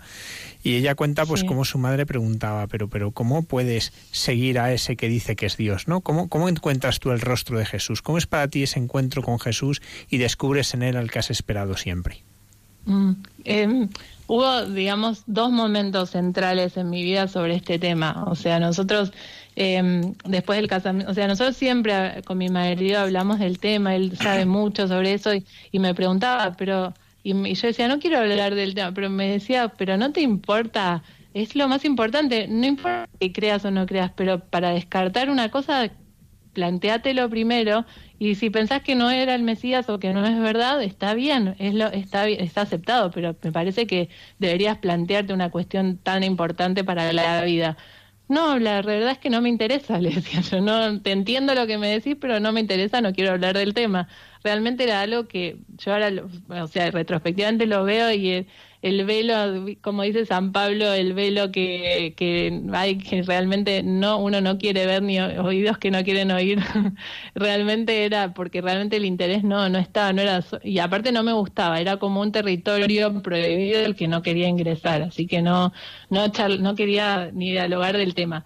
Y bueno, y pasaron los años y mi primer hija, que ahora tiene 10 años ya, a, a los seis meses de ella la bautizamos eh, y fue un, fue difícil para mí ese día porque realmente era lo que les comentaba antes. Eh, y, bueno, pero lo, fuimos haciendo, le hice obviamente amor a mi marido, la familia de mi marido eh, también la quiero un montón y estaban, ellos eran muy importante para ellos. Y bueno, pasamos el, momento, pero no fue una cuestión que yo haya disfrutado, sino que me, me costó un montón hacerlo. Y mm, al otro día eso, eso lo hicimos en Mendoza, que es la ciudad donde, donde mi marido, mi marido es Mendoza. Entonces vinimos a Mendoza, que estaban mis suegros, y ahí le hicimos el bautismo a mi hija. Al otro día volvíamos a Buenos Aires en auto. Y 11, son 11 horas más o menos, o 12 horas, depende de la velocidad que uno vaya de, viaje. Eh, así que estábamos juntos y él me dijo, mira, escuché, nosotros siempre bajábamos audios de distintos temas para charlar, podcast y para, para aprovechar el viaje. me dice, tengo un audio que encontré de un, de, de un judío de Nueva York que, que a la vez es católico. Judío y católico, o sea, no existe, le decía yo a mi marido, ¿no? ¿Qué me estás diciendo? No quiero escuchar eso. Eh, cualquiera. Y me dice, no, pero no, es interesante no, y, después era bueno, la verdad que 11 horas de viaje, mi marido es insistente. no le iba a decir que no, y aparte no iba a ser tan cerrada. Un audio no me iba a hacer, eh, ¿qué, mal me podía hacer. Bueno, escuchemos a ver qué tiene para decir totalmente cerrada y totalmente escéptica a lo que tenía para contar esta persona. Pero empezó a hablar y a contar su historia. En ningún momento no hizo ningún tipo de apologética ni argumento sobre Jesús, del Mesías, ni profecías, no, nada, nada por el estilo. Solamente él contó eh, la experiencia mística que él tuvo y bueno, distintas cosas, él, o sea, el, también el rechazo que, que tenía con, con Jesús y cómo, bueno, se le fue, se le fue también por una experiencia, o sea, no lo quiero hacer tan largo acá, realmente es imperdible, Roy Schumann se llama, el testimonio de él es espectacular y es un, escribió libros, escribe, eh, es muy bueno y para mí yo estuve como un, no sé qué pasó, una cuestión divina, digo yo, porque realmente media hora, 40 minutos que habrá durado ese audio, eh, de repente es como que creí todo. o sea, no sé qué pasó, pero dije, sí, realmente Jesús es el Mesías esperado del judaísmo y la iglesia es la verdadera transmisora de sus palabras y los sacramentos y la Virgen y el Papa y lo que no sé, igual lo creo. es como que una es como que de repente me hicieron un trasplante cerebral y creía todo lo que aunque no entendía, lo creía igual. Eso fue en ese momento, de un segundo al otro. Me subí del auto de una manera y me bajé del auto de otra. ¿Y desde ese momento empieza a cambiar tu vida? Y sí, a partir de ahí es como que empecé, eh, fue como una cuestión muy cerebral de alguna manera, eh, porque, o sea, la segunda parte fue como desde otro punto, desde otro lado, porque esta parte fue, bueno, eh, racionalmente creo y es verdad y estoy segura, o sea, no era una cuestión de fe, era certeza, es como saber que el color blanco es blanco y nadie te puede decir lo contrario, o sea, no, esa seguridad. Sin embargo, era, bueno, pero ¿qué significa? O sea, no es solo creer, si eso tiene consecuencias en mi vida, entonces tengo que ser coherente con esto. Jesús dijo un montón de cosas, no era solo, ay, mira qué lindas palabras lo que dijo Jesús, sino eh, hacer un montón de cosas y llevarlas a cabo. Yo soy una persona que no me gusta eh, mostrar algo que no es. Entonces, todas esas partes me costaban un montón porque en mi ambiente, yo decía, ¿cómo lo voy a hacer? Qué le voy a decir a mis amigas, qué voy a decir a mi familia, o sea, cómo va a repercutir esto. Eh, me, tuvo paralizado un montón de tiempo. Me contacté con, con esta persona del audio, Roy Schumann, y, empecé a escuchar algunos casos de, de la gente, pero y eh, leer un poco, pero realmente no, fueron como cinco años, creo, cuatro o cinco años, así en este estado como de congelamiento, porque cerebralmente creía y sabía que estaba en deuda conmigo eh, porque por no ser consecuente con lo que creía, pero era como una cuestión que me paralizaba. No quería hacer nada, como llegar a un bautismo sin, sin que decirle antes a mi familia, pero por, por otro lado no estaba dispuesta a decirles, entonces eso me hacía estar sin poder avanzar ningún paso. Así que, eh, así que bueno, pasó el tiempo y un un domingo mi marido eh, estaban las, mis hijas en, durmiendo en lo de los abuelos y mi marido iba a ir a misa y después íbamos a ir a almorzar ahí a buscar a las nenas y era bueno, era medio, me tenía que venir a buscar y después era como más, más, muchas vueltas. Entonces dije, bueno, te acompaño, así no me tenés que venir a buscar y nos vamos directo de ahí. No fue una cuestión de que quería ir a misa ni nada, sino que dije, bueno, te acompaño por una cuestión práctica. Así que mm, fuimos ahí, como otras veces había ido, no es que fue la primera vez, yo en, en las navidades siempre iba con él y su familia, antes de las cenas íbamos a, eh, a misa para para acompañarlos todo y algún domingo lo, lo, acompañé, pero en ningún momento, siempre eh, con, con, un, con una molestia interna, digamos. Así que ese día estaba ahí y no sé ni de qué fue el Evangelio, la verdad no sé nada lo que estaba pasando ahí, pero no estaba prestando atención hasta que en el momento de, de la comunión, o sea, cuando las personas estaban acercándose a comulgar, es como que no, no, todavía no sé ni cómo ponerlo en palabras, porque realmente es una cuestión de sentimiento, no una cuestión de conocimiento, entonces es difícil expresar, pero es como la comunión con las personas la sentí físicamente, o sea, realmente sentí amor por las personas que estaban comulgando, eran totalmente extraños y gente que jamás había visto ni, ni tenía ningún tipo de feeling con ellos, pero sentía esa conexión completa y, y, como algo que estaba pasando ahí que yo bien no entendía qué, pero era una cuestión de amor absoluto. Y, y de ahí es como que es, es como que ese día se, se, instauró se me, un imán en el corazón, en el alma, hacia la Eucaristía, que lo único que quería hacer era ir a misa.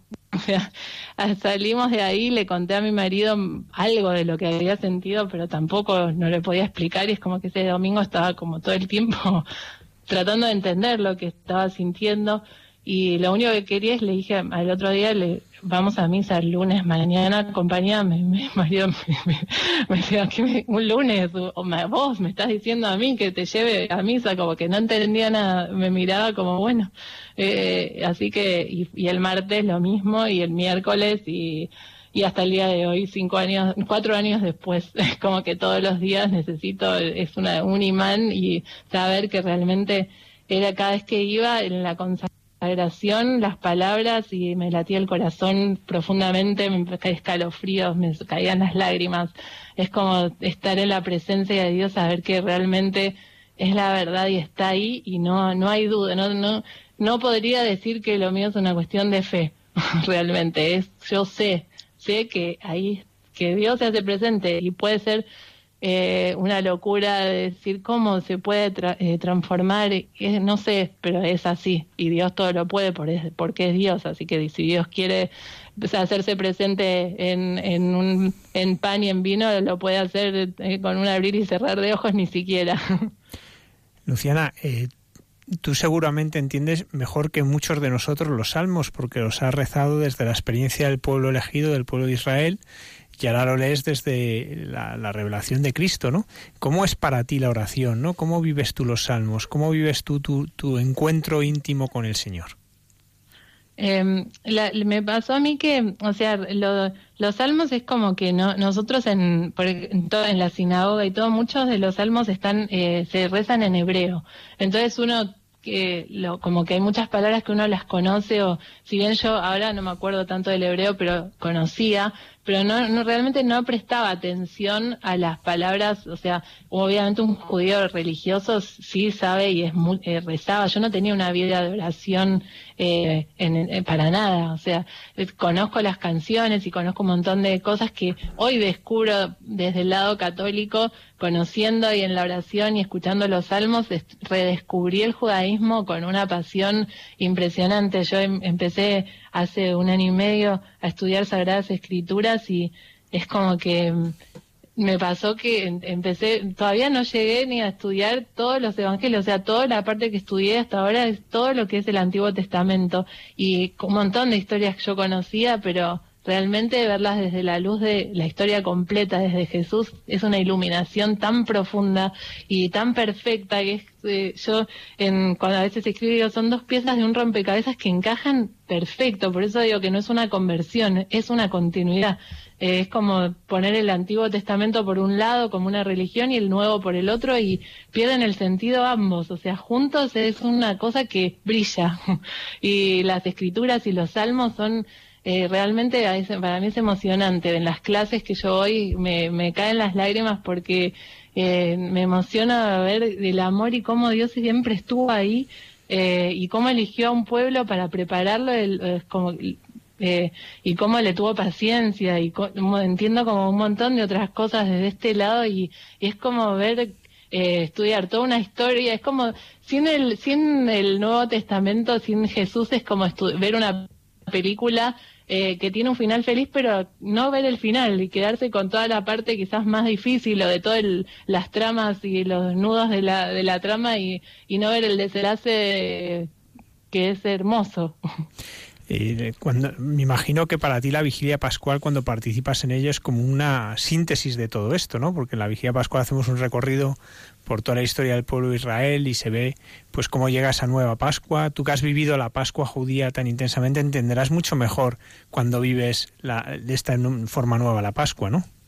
Sí, realmente me, me, pasa desde los dos lados, porque nosotros seguimos celebrando la, la Pascua judía eh, también, y mis hijas van a una escuela judía eh, también, o sea, nosotros las criamos a ellas en, en, con esta continuidad. O sea, el, el judaísmo y el catolicismo es una continuidad. Obviamente no es, no es algo simple para ellas porque están en un mundo donde donde les dicen que no, que las dos cosas no se pueden, o sos una u otra, y muy poca gente lo entiende pero eh, pero ellas lo viven igual, o sea, no, obviamente no están dando explicaciones todo el tiempo de las cosas, porque son chicas, pero pero nosotros y, celebramos las festividades y vivir tanto lo que es la, bueno, la, la Pascua judía a la luz de Cristo es también es una es una emoción en el Cordero y el, el con la, todos los evangelios de Juan es, es realmente impresionante el éxodo y todo el es como que entendés muchísimo más el sentido eh, de, la es, es eh, realmente es hermoso. Es como que eso ilumina tanto para un lado como para el otro. Y la liturgia pascual sí este año eh, me tocó a mí leer en, en la misa de, eh, de vigilia la lectura del Génesis y, y, nada, la verdad que para mí era una emoción empezar desde ahí, poder leerlo y participar de toda esa celebración. La verdad que es eso, es una, una, una yo cuando escribí la historia, no me, la palabra un complemento me quedaba chica, entonces me manté la palabra completud, porque es la plenitud, pero a la vez no es la plenitud, es un complemento. Entonces, esto es una y la otra pegadas, entonces digo que es una completud. Luciana, en este camino que bueno pues nos estás eh, compartiendo esta noche, ¿no? Donde hablas, pues eh, bueno, no de conversión, sino de continuidad, pero sí que es cierto que, que bueno Jesucristo, eh, que siendo el camino, la verdad y la vida, tal como nos lo describes, es tu llegada a puerto, ¿no?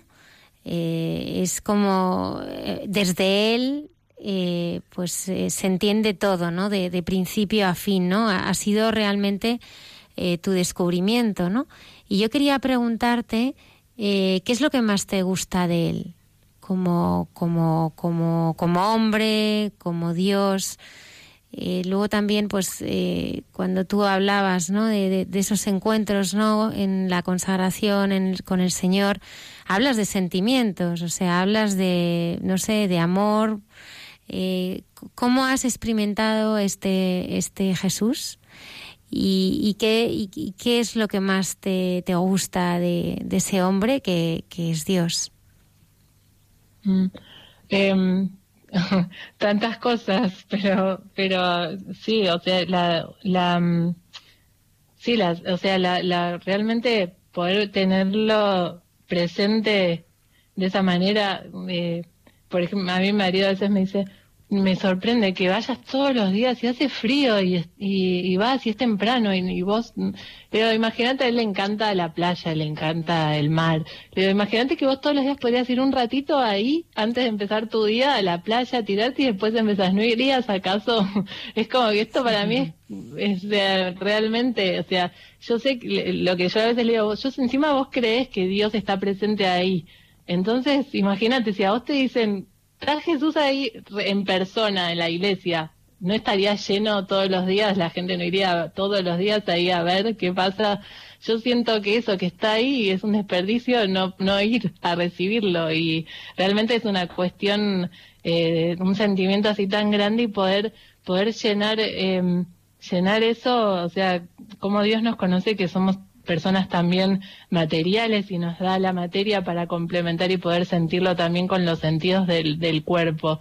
Y, la, y realmente lo que más también, lo que más me gusta es esa, la sabiduría en, por ejemplo, en el Sermón del Monte, y cuando leo sus palabras es como que no, yo digo, no puedo creer que alguien le pueda, o sea, es una persona perfecta, ¿cómo alguien le puede decir a él? O sea, realmente tiene las respuestas perfectas para todo y, y el amor y, y la bondad y, el, y la justicia y, perfecto. Luciana, un aspecto de nuestra fe ya para terminar es la comunión de los santos, ¿no? la relación con los santos y precisamente se va a cumplir el 9 de agosto 75 años del martirio de Edith Stein, eh, Santa Teresa Benedicta de la Cruz, ¿no? que para nuestros oyentes será conocida, pero bueno, recordamos brevemente, filósofa, mística, eh, ella era eh, era judía, lo que pasa es que pasó una etapa de ateísmo y conoce la fe, le conoce la fe a través de sus amigos cristianos y también a través del libro de Santa Teresa de Jesús y luego va a entrar religiosa carmelita y va a morir en el campo de concentración de Auschwitz. Eh, ¿quiénes, ¿Qué son los santos para ti y especialmente quiénes se dice Stein para ti? Y en justo mi cumpleaños cae el 10 de agosto, un día después eh, de, su día. Y realmente sí, yo eh, a mí aparte tengo una, o sea, a mí la, misa que voy siempre es en eh, Carmelita también es un monasterio acá en Mendoza eh, que es hermoso y, y realmente también los cantos y tienen esa profundidad que realmente me conecta sin saber por qué. Eh, tanto, o sea, siempre me, y Edith Stein en ese sentido me también entiendo cuando ella cuenta o lo que a la madre, lo que a su madre tanto le, le chocaba y tanto le costaba comprender lo que ella estaba haciendo. Justo el padre de ella ya había fallecido, si no le hubiese costado también al padre, pero en este sentido lo vivió la madre de ella que no lo podía entender y me imagino que encima ella hasta el extremo haciéndose carmelita realmente era mm, habrá sido una cuestión impresionante también, o sea, lo que lo que siente la realmente es como que yo a veces pienso porque me parece que cuando me pregunto esta sensación tan fuerte, digo, creo que Dios eh, como nos cuesta tanto, realmente, eh, porque nos sentimos siempre que Jesús era el territorio prohibido, lo que no debíamos cuestionar ni a la zona donde no se debía ir, como para realmente poder tener esa vuelta, eh, em, poder mirarlo desde otra manera, necesitamos como estas experiencias tan fuertes donde realmente nos transforma y nos saca todo tipo de prejuicio y ya cualquier cosa eh, queda chico al lado del, del, sentimiento tan grande de lo que uno conoce. Por eso creo que ella también lo pudo llevar hasta ese punto y, y, a mí me dio las fuerzas también para, para, para, para también para llevar a cabo todo toda esta transformación, digamos, para no decir conversión. Y, y el tema de los santos, eh, al principio también era una cuestión inentendible para mí porque desde el judaísmo era uno piensa que adoran a los santos y, tienen estampitas y estatuas y parece una cuestión idolatría y no sé, uno desde afuera no entiende qué es y ahora, ahora yo cuando lo puedo, trato de explicar es realmente de comprender que, el, que o mismo a los eh, evangélicos que dicen le rezan a los muertos, no, de ninguna manera, son personas que están totalmente vivas, nosotros creemos que ellos están vivos, pero en otra, en otro, en otro lado, no en este mundo, sino en el cielo y están más cerca de Dios y explico como cuando un a mi hija me le quiere pedir algo a mi marido, eh, a veces yo le digo, espera que yo se lo voy a decir antes porque se lo digo, yo sé la manera en que se lo puedo decir, en qué momento se lo puedo decir para que te diga que sí. Y es una es la forma de interceder de o de alguien que te conoce, yo que, o sea, eh, sé que de Einstein vas a ver un montón de conflictos internos, va a entenderlos más que otra persona y entonces desde ese sentido, ¿no? Obviamente saber que no son los santos los que eh, eh, te van a cumplir o te van a uno les pide a ellos, sino que son los intercesores para que están más cerca y que saben en qué momento llevar nuestro pedido. Luciana, muchísimas gracias por habernos acompañado esta noche. Hemos tenido algunas dificultades técnicas, le pedimos perdón a nuestros oyentes, pero yo creo que eh, bueno, durante toda la entrevista hemos podido escucharte. Y mm, no sé, queríamos agradecerte también que hayas estado eh, tan lejos, pero a la vez tan sí, cerca. Bueno, muchas gracias por, por eh, de hacerme escuchar, así puedo transmitir esto, porque realmente es, Dios quien, quien obra y, y, cuando se muestra así es, es realmente vale la pena contarlo. Muchísimas gracias, Luciana. Muchas gracias, Luciana. Bueno, gracias a ustedes. Hasta pronto. Hasta pronto.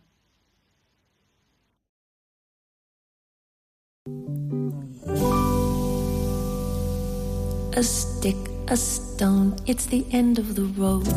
It's feeling alone, it's the weight of your load. It's a sliver of glass, it's life, it's the sun. It's night, it's death, it's a knife, it's a gun. A flower that blooms, a fox in the brush, a knot in the wood, the song of a thrush. The mystery of life, the steps in the hall, the sound of the wind and the waterfall. It's the moon floating free, it's the curve of the slope. It's an ant, it's a B, it's a reason for hope. And the riverbank sings of the waters of March.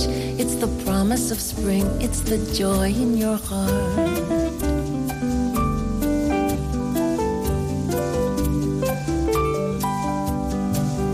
Eu pé, eu chão, é a marcha estradeira, passarinho na mão, pedra de atiradeira. E uma ave no céu, uma ave no chão, é um regato, uma fonte e um pedaço de pão. É o fundo do poço, o fim do caminho. No rosto desgosto, um pouco sozinho. A spear, a spike, a stake, a. It's a drip, it's a drop. It's the end of the tale. The dew on the leaf in the morning light. The shot of a gun in the dead of the night. A mile, a must, a thrust, a bump. It's the will to survive. It's a jolt, it's a jump. A blueprint of a house. A body in bed. A car stuck in the mud. It's the mud, it's the mud. A fish, a flash, a wish, a. It's a hawk, it's a dove. It's the promise of spring. And the riverbank sings of the waters of March. It's the end of despair.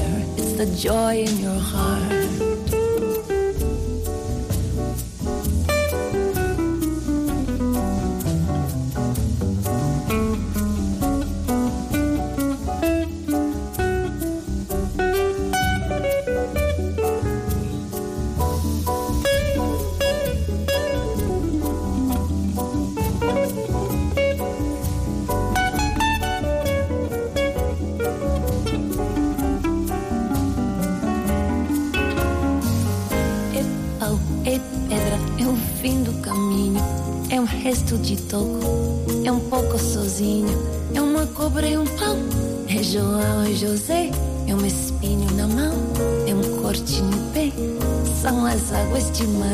Fechando o verão. E a promessa de vida no teu coração.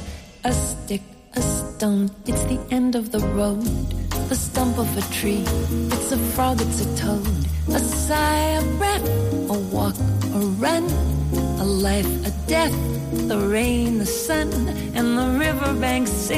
The waters of March.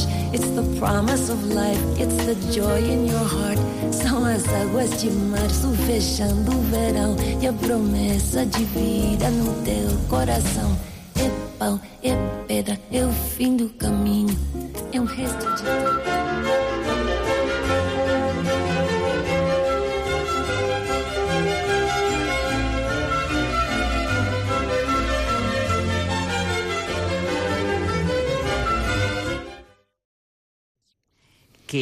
Tenido un día bueno. Estamos en este rato, José Manuel y yo, aquí entre tú y yo, cara a cara. Verás, José Manuel, hoy me voy a alargar un poquito en contar una historia de verdad. Cuéntame. Verás, y precisamente ahora que Cuéntanos, que digo yo, cuéntame. Eso, cuéntame. Precisamente ahora que son tremendas todas las noticias que oímos, pues tú y yo, José Manuel, vamos a comentar una historia de verdad. No digo anécdota, porque es muy fuerte, sino una historia para que ilumine nuestra vida. Es una historia verdadera, contada por el doctor, no sé cómo se dice José Manuel, Corfiel, mm. al director de un programa de rehabilitación para delincuentes juveniles, en particular miembros de bandas que habían cometido homicidios. Y la voy a comentar desde esos grandes anhelos que deberían ser nuestro alimento diario.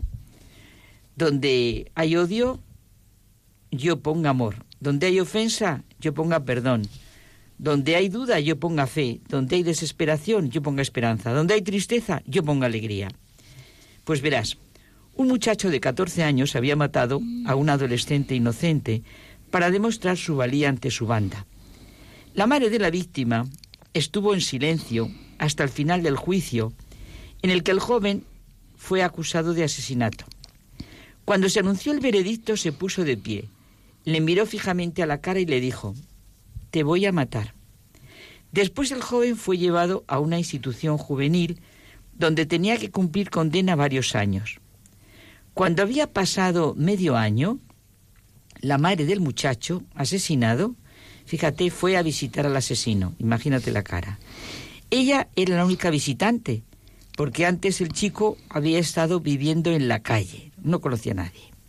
Hablaron y ella le dio dinero para tabaco y poco a poco le visitaba regularmente y le llevaba comida y pequeños regalos. Hacia el final de la condena, le preguntó qué iba a hacer cuando saliera.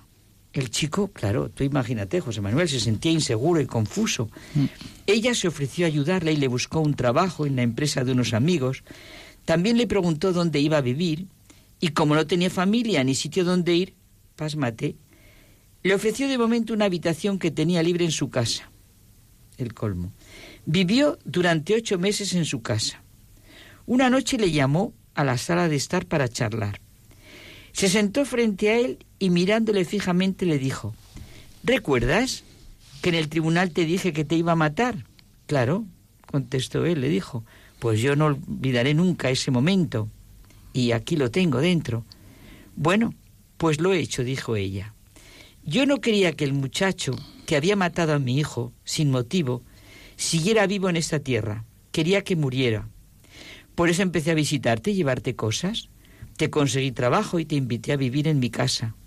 Así es como me propuse cambiarte. Es impresionante. Aquel mal muchacho se fue, se ha muerto. Por eso ahora quiero preguntarte. Mi hijo se me fue. Y el asesino de mi hijo también se fue. ¿Te quieres quedar aquí? Tengo sitio y me gustaría adoptarte, si me dejas. Ella se convirtió en la madre que él nunca había tenido. Yo creo, José Manuel, que nos sentimos conmovidos, llenos de sorpresa y admiración. Qué perdón el de esa mujer, qué bienaventuranza brota del corazón. Esa mujer se tenía que haber sentido perdonada por Dios para poder ella perdonar así. Es que, joder, Carmen, eh, la naturaleza humana es algo mucho más que unos genes egoístas. Reconocemos lo necesaria, urgente, que soy una visión universalmente aceptada de lo que es la naturaleza humana. La persona es que... Lo que puede hacer la persona humana. Claro. tanto por parte del chico como por parte de la madre. Es que tantas declaraciones de libertad, justicia, paz, tanto hablar de los derechos humanos, nada de los deberes, por cierto. ¿En qué queda todo? Es verdad. La pena es que a veces ocurre, ¿no? Los que dirigen y mandan en nuestra sociedad son ciegos que guían a otros ciegos. Claro. Y para que el mundo pueda caminar es necesaria la experiencia de Dios que hace posible el amor, el amor como el de esta madre, la esperanza, la alegría, el perdón, la fe, el sobrecogimiento, la gratitud, el respeto. Todo eso es lo que da realmente libertad al hombre porque le libera de su yo egoísta, de, de la venganza, de la envidia, del resentimiento, del poder que corrompe y pervierte, de todo lo que le esclaviza, denigra y prostituye. Es que, Carmen, es que de todas maneras esta madre, esta madre eh, cogió su cruz Es y tomó una misión Sí. salvadora, pero verdaderamente hizo lo que Jesús hubiera hecho. Toda esta urdimbre positiva de compasión, perdón, amor, esperanza, alegría, fe, confianza, admiración, gratitud, surge de nuestra capacidad innata para el amor desinteresado, sea de amistad o de padre, madre, hermano, así fuimos creados. Todos los seres humanos tenemos esta capacidad para sentir esta urdimbre positiva y es el común denominador, perdón, de todas las grandes confesiones y de todos los seres humanos y esencial en la historia de la humanidad. La madurez de una persona, fíjate, la madurez de esa madre, implica toda esa urdimbre. Realmente, José Manuel, lo que decíamos un día, las virtudes teologales de fe, esperanza y caridad hacen mucho más que reconfortar, ¿eh? curan y abren al ser humano a su propia Y condición. fíjate que este camino, que claro, em, has contado aquí en un minuto, este es un camino que no debe ser fácil porque no debe haber una aceptación inicial favorable ni durante el transcurso. Claro. O sea que fue un proceso seguramente para ella eh, Ya lo creo. largo, duro, Ya lo una lucha interior en- por sus propias contradicciones de sentimientos, pero tenía claro lo que quería y, qué así ma- le venció. Y así le venció. De sentir el amor de Dios sobre ella. Bueno, porque si no nos es enrollamos imposible. más, que si no nos echan. Buenas noches.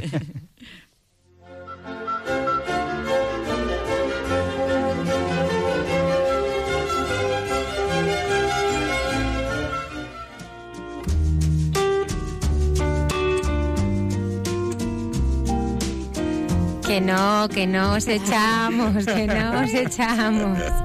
Estáis entre los 6, 8, 9 minutos, os esperamos siempre. Sí, ¿eh? sí, está muy bien. Oye, nos estaba contando Lola Redonda, 1 y 48 minutos de la madrugada. Seguimos aquí en Hay Mucha Gente Buena en Radio María en directo. Una historia espectacular. Sí, Almudena, una historia preciosa, porque eso no es una historia de una persona buena, sino de cientos de personas buenas. ¿Tú sabías, Almudena, que la bondad es contagiosa? Eso fue lo que experimentó un policía de Arkansas, Estados Unidos, Tommy Norman.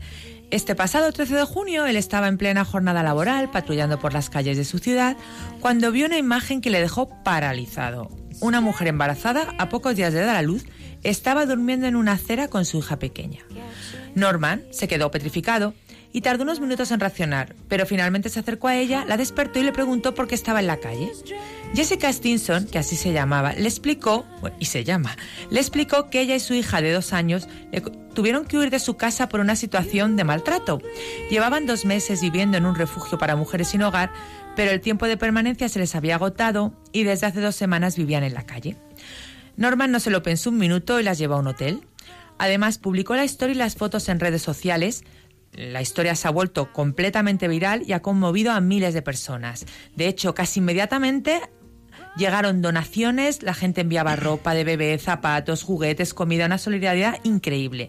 Y pocos días después, Jessica dio a luz un bebé, hace pocos días, llamado Javier. La familia está muy feliz, pero no podían vivir en una habitación de hotel para siempre. Entonces Norman buscó un lugar donde se pudieran ir y una vez más las redes sociales desempeñaron un papel fundamental.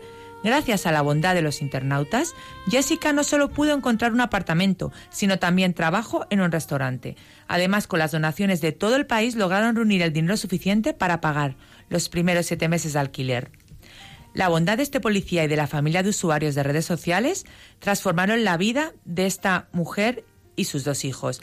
Porque como dice Norman en su perfil de Instagram, historias como esta hacen reaccionar a la comunidad para cambiar las cosas y marcar la diferencia.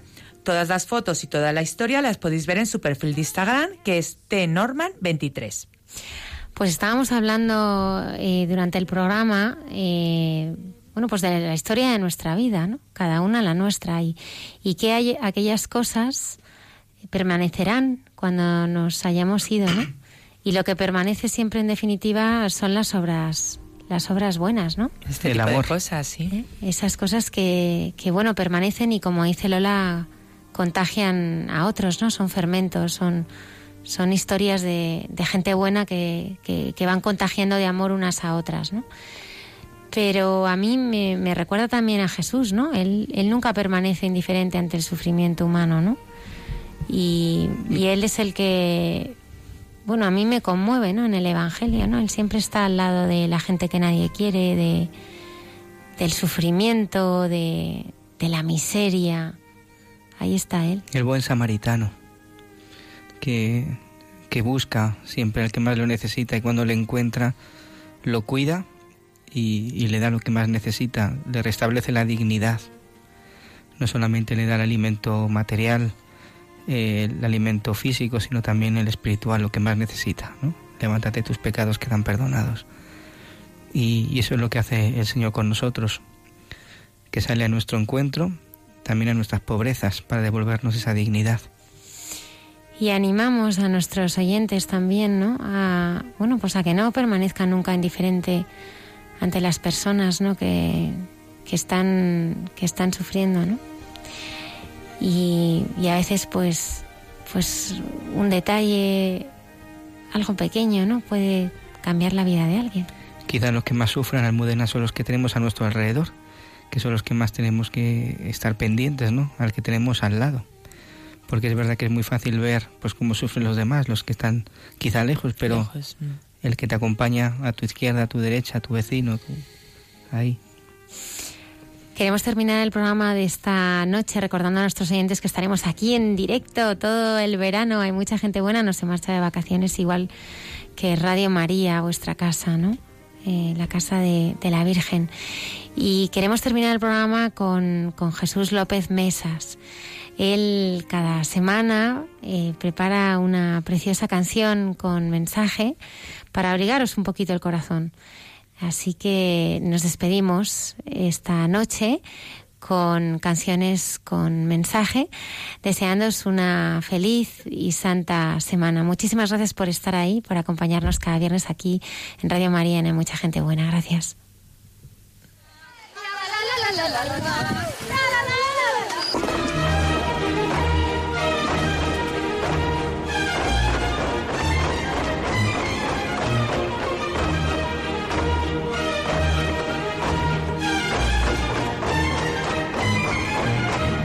Canciones con mensaje con Jesús López Mesas.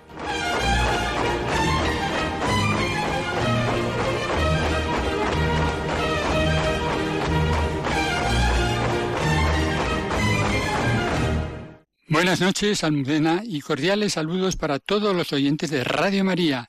La canción con mensaje de hoy nos la trae la cantante dominicana Lily Goodman y se titula A veces.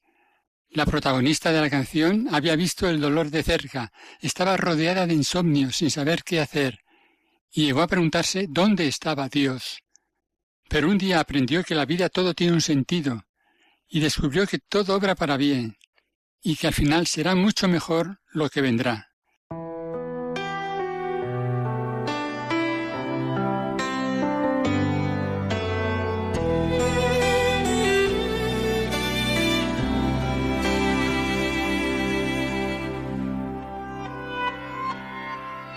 Yo he visto el dolor acercarse a mí, causarme heridas, golpearme así, y hasta llegué a preguntarme, ¿dónde estabas tú? He hecho preguntas en mi aflicción, buscando respuestas sin contestación, y hasta dudé por instantes de tu compasión. Y aprendí que en la vida todo tiene un sentido. Y descubrí que todo obra para bien. Y que al final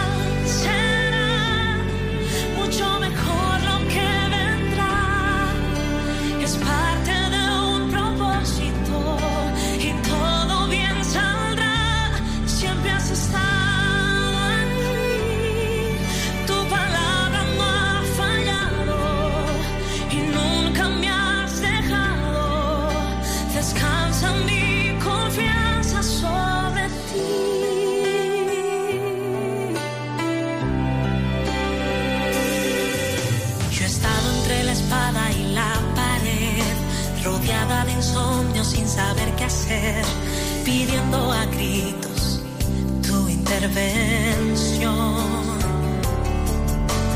A veces me hablaste de una vez, en otras su silencio solo escuché.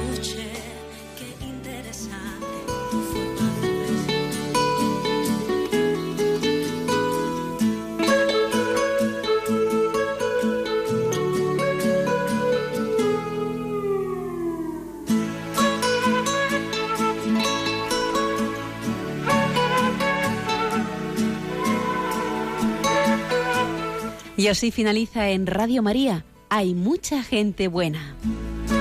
Un programa dirigido por Almudena Delgado.